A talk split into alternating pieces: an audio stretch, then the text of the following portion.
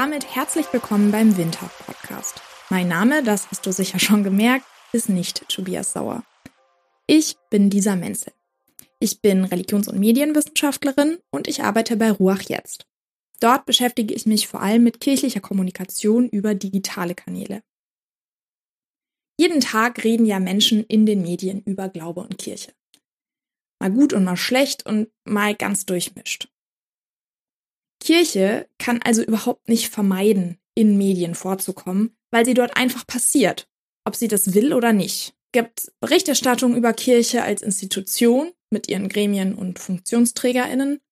Es gibt Menschen, die Glaubenserfahrungen auch mit Kirche in den Medien selbst machen oder zumindest in Medien darüber sprechen. Es gibt säkulare Medien und Medien, die speziell kirchlich oder kirchennah sind. Es gibt auch die offizielle Pressearbeit, die im Namen von Kirche und kirchlichen Institutionen und Organisationseinheiten nach außen kommuniziert. Und dann gibt es auch noch die vielen kirchlichen Mitarbeitenden mit unterschiedlichen Professionen und mal mehr, mal weniger Leitungsverantwortung, die auch kommunizieren in den Medien, im Rahmen ihrer Aufgaben oder auch zusätzlich zu ihren Angeboten. Und das machen sie sowohl bewusst als auch ganz unbewusst. Mein Eindruck ist, dass sich speziell in dieser letzten Gruppe, die den Fokus ja berechtigterweise auf Inhalte legt, über Kommunikation insgesamt viel zu wenig Gedanken gemacht wird. Und ich würde auch sagen, dass viel zu wenig Ressourcen für Kommunikation verwendet werden. Das mache ich an vier konkreten Beobachtungen fest. Die erste Beobachtung ist, dass Kirche nicht nach den aktuellen Spielregeln kommuniziert. Digitalisierung ist ja der prägendste äh, Transformationsprozess unserer Zeit. Der geht auch die ganze Gesellschaft an.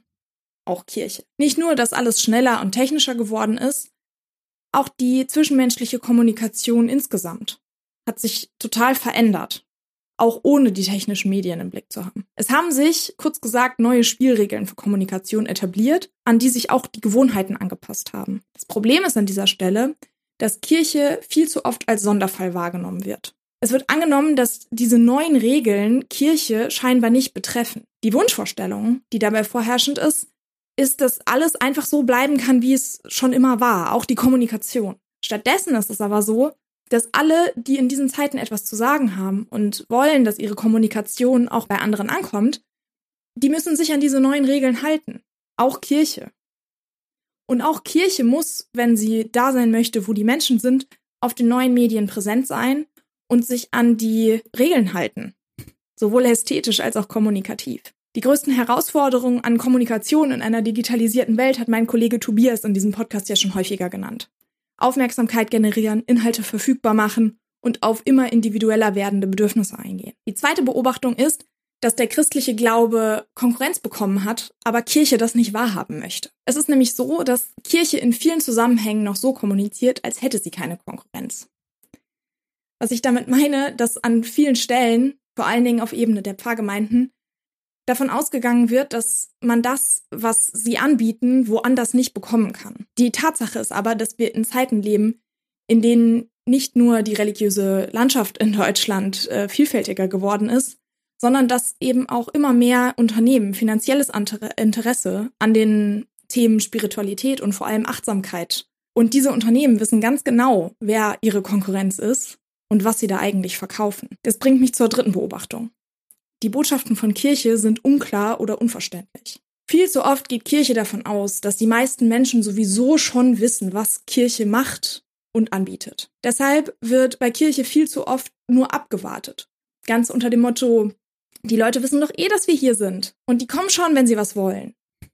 Aber das ist eben überhaupt nicht der Fall. Zu häufig bleibt dann unklar und unverständlich, was Kirche eigentlich macht und wofür sie steht. Das liegt unter anderem auch daran, dass sich in kirchlichen Kontexten viel zu oft hinter theologischen Formeln und Floskeln versteckt wird. Aber eigentlich ist das Problem noch viel tiefgreifender. Oft weiß ja nicht mal der Inner Circle, also die ganz hoch verbundenen und die Mitarbeitenden, also was kirchliche Floskeln und theologische Begriffe eigentlich ganz genau bedeuten. Und das ist kommunikativ ein echtes Problem. Denn wenn auch intern niemand weiß, was die Botschaft ist, oder wir uns auch schon innerhalb von Kirche nicht auf klare Botschaften verständigen können, wie sollen das dann andere verstehen? Oder wie soll man das erklären, dass zumindest auf Seiten der evangelischen Kirche solche Aushandlungsprozesse äh, auch irgendwie Teil der eigenen Identität ist. Also dass verschiedene Botschaften im Umlauf sind und das aber auch okay ist, dass die nebeneinander stehen. Und was ist dann das Gemeinsame, worauf sich alle einigen können? Und wie kann man das eigentlich ausdrücken, ohne irgendwelche Floskeln zu verwenden, die Kirche dafür gefunden hat? Eine vierte Beobachtung ist, dass kirchliche Kommunikation einfach nicht bei den interessierten Menschen ankommt. Viel zu oft wird davon ausgegangen, dass es genug Menschen gibt, die sich von sich aus für Kirche interessieren und aktiv nach Inhalten suchen. Zum Beispiel, ich nenne jetzt mal die klassischen Medien auf der Homepage der Kirchengemeinde, im Schaukasten oder im Gemeindebrief. Dabei stimmt das nur in den seltensten Fällen. Viele Menschen interessieren sich schlichtweg nicht mehr für das, was Kirche oder die Institution Kirche anzubieten hat. Und vor allem suchen sie nicht aktiv nach Inhalten und Informationen.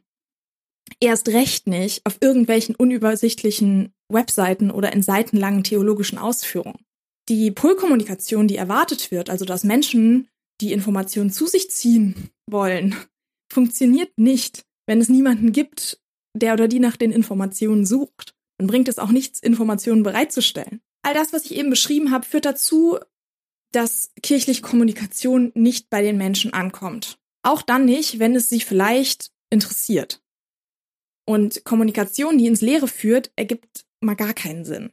Bevor wir jetzt vor diesem riesigen Scherbenhaufen an kirchlicher Kommunikation stehen bleiben, den ich gerade zusammengekehrt habe, möchte ich noch was klarstellen. Ich glaube nicht, dass das, was Kirche macht, schlecht ist. Ich glaube nur, dass vieles von dem, was bei und in Kirche passiert, einfach super schlecht kommuniziert wird. Der Schlüssel ist, und da bin ich mir ganz sicher, bewusster zu kommunizieren. Das bedeutet unter anderem, die Kommunikation von Anfang an mitzudenken und sich vor allen Dingen viel mehr Gedanken darüber zu machen, was wann und vor allem wie kommuniziert wird. Ich nenne jetzt das Stichwort Marketing. Marketing verbindet die Bedürfnisse der Zielgruppe mit den eigenen Angeboten. So würde ich Marketing verstehen. Und genau das ist es, was wir als Kirche brauchen. Natürlich klingen viele Marketingbegriffe im Kontext Kirche vielleicht erstmal ein bisschen komisch. Kirche ist ja kein wirtschaftlich denkendes Unternehmen, das materielle Produkte vermarkten, den Absatz steigern und finanzielle Gewinne einfahren möchte. Wir reden nicht von Kundinnen und Kunden, wir reden nicht von äh, Preis-Leistungs-Verhältnis, wir reden in den seltensten Fällen über Wirtschaftlichkeit. Tatsächlich ist es aber so, dass Marketing auch nicht mehr das ist, was der deutsche Begriff Absatzwirtschaft suggeriert. Inzwischen wollen die meisten Unternehmen auch eine echte und vor allem langfristige Beziehung zu ihren Kundinnen aufbauen. Und diese vor allen Dingen auch erhalten, indem sie sich aufmerksam um sie kümmern und auf deren Bedürfnisse reagieren. Aus Marketingmethoden und Modellen können wir, also Kirche, eine Menge über zielgerichtete Kommunikation lernen. Vor allem, dass kommunikative Maßnahmen immer auf die Bedürfnisse der eigenen Zielgruppe reagieren sollten. Dafür muss man aber erstmal herausfinden, was die Bedürfnisse unserer Zielgruppen sind. Und Kirche sollte sich trauen, den Mehrwert der Angebote stärker in den Fokus zu rücken und für andere klar zu kommunizieren. Was bringt mir das, an Angeboten teilzunehmen? Was bringt mir das, zur Kirche zu gehen? Ich habe ein paar Fragen zusammengestellt, die du dir stellen solltest, wenn du deine Inhalte bewusster kommunizieren möchtest. Die erste Frage ist, was biete ich überhaupt an und für wen? Was ist das konkrete Angebot, das ich mache? Damit verknüpft es auch, welchen Mehrwert kann ich herausstellen? Was dürfen Menschen von meinem Angebot erwarten? Und gibt es vielleicht die Möglichkeit, das Angebot vorher zu testen? Als nächstes die Frage nach dem Preis. Was kostet mein Angebot? Damit sind sowohl sichtbare Kosten wie ein finanzieller Aufwand für die für den Teilnahmebetrag oder auch den Weg zu einem Veranstaltungsort gemeint, als auch die unsichtbaren Kosten.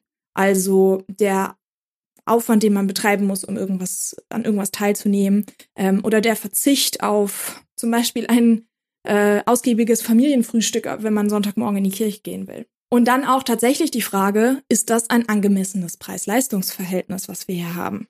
Die nächste Frage ist, wie sieht es mit Konkurrenz aus? Zeitlich, räumlich, inhaltlich? Und wie ist überhaupt die Bedürfnislage und das Interesse bei der Zielgruppe? Ist da vielleicht schon eine Übersättigung und deswegen kommen keine oder deswegen brauche ich gar nichts anbieten, weil die, diese, dieses Interesse oder dieses Bedürfnis eigentlich schon gesättigt ist. Zuletzt aber auch die Frage, wie bewerbe oder kündige ich das Angebot bei der Zielgruppe sinnvoll an? Dabei muss ich mir Gedanken machen, welche vorhandenen oder auch neuen Kommunikationskanäle ich einsetzen kann, die tatsächlich interessierte Menschen erreichen. Bewusste Kommunikation ist Kommunikation, die von Anfang an mitgemacht wird. Mach dir also einfach mehr Gedanken über die Kommunikation deiner Inhalte. Und dann wirst du sie auch besser kommunizieren. Wenn dir diese Folge gefallen hat, dann teile uns das ganz gerne mit. Und wenn du diesen Podcast allgemein unterstützen möchtest, dann kannst du das tun, indem du uns weiterempfiehlst, indem du eine super Bewertung abgibst ähm, auf der Plattform, über die du den Podcast hörst, äh, oder auch indem du ein Abo, eine Mitgliedschaft bei uns abschließt. Damit bekommst du jede Folge auch als Newsletter zugeschickt mit Veröffentlichung und du unterstützt uns damit wirklich sehr. Mehr Informationen dazu findest du auf unserer Webseite.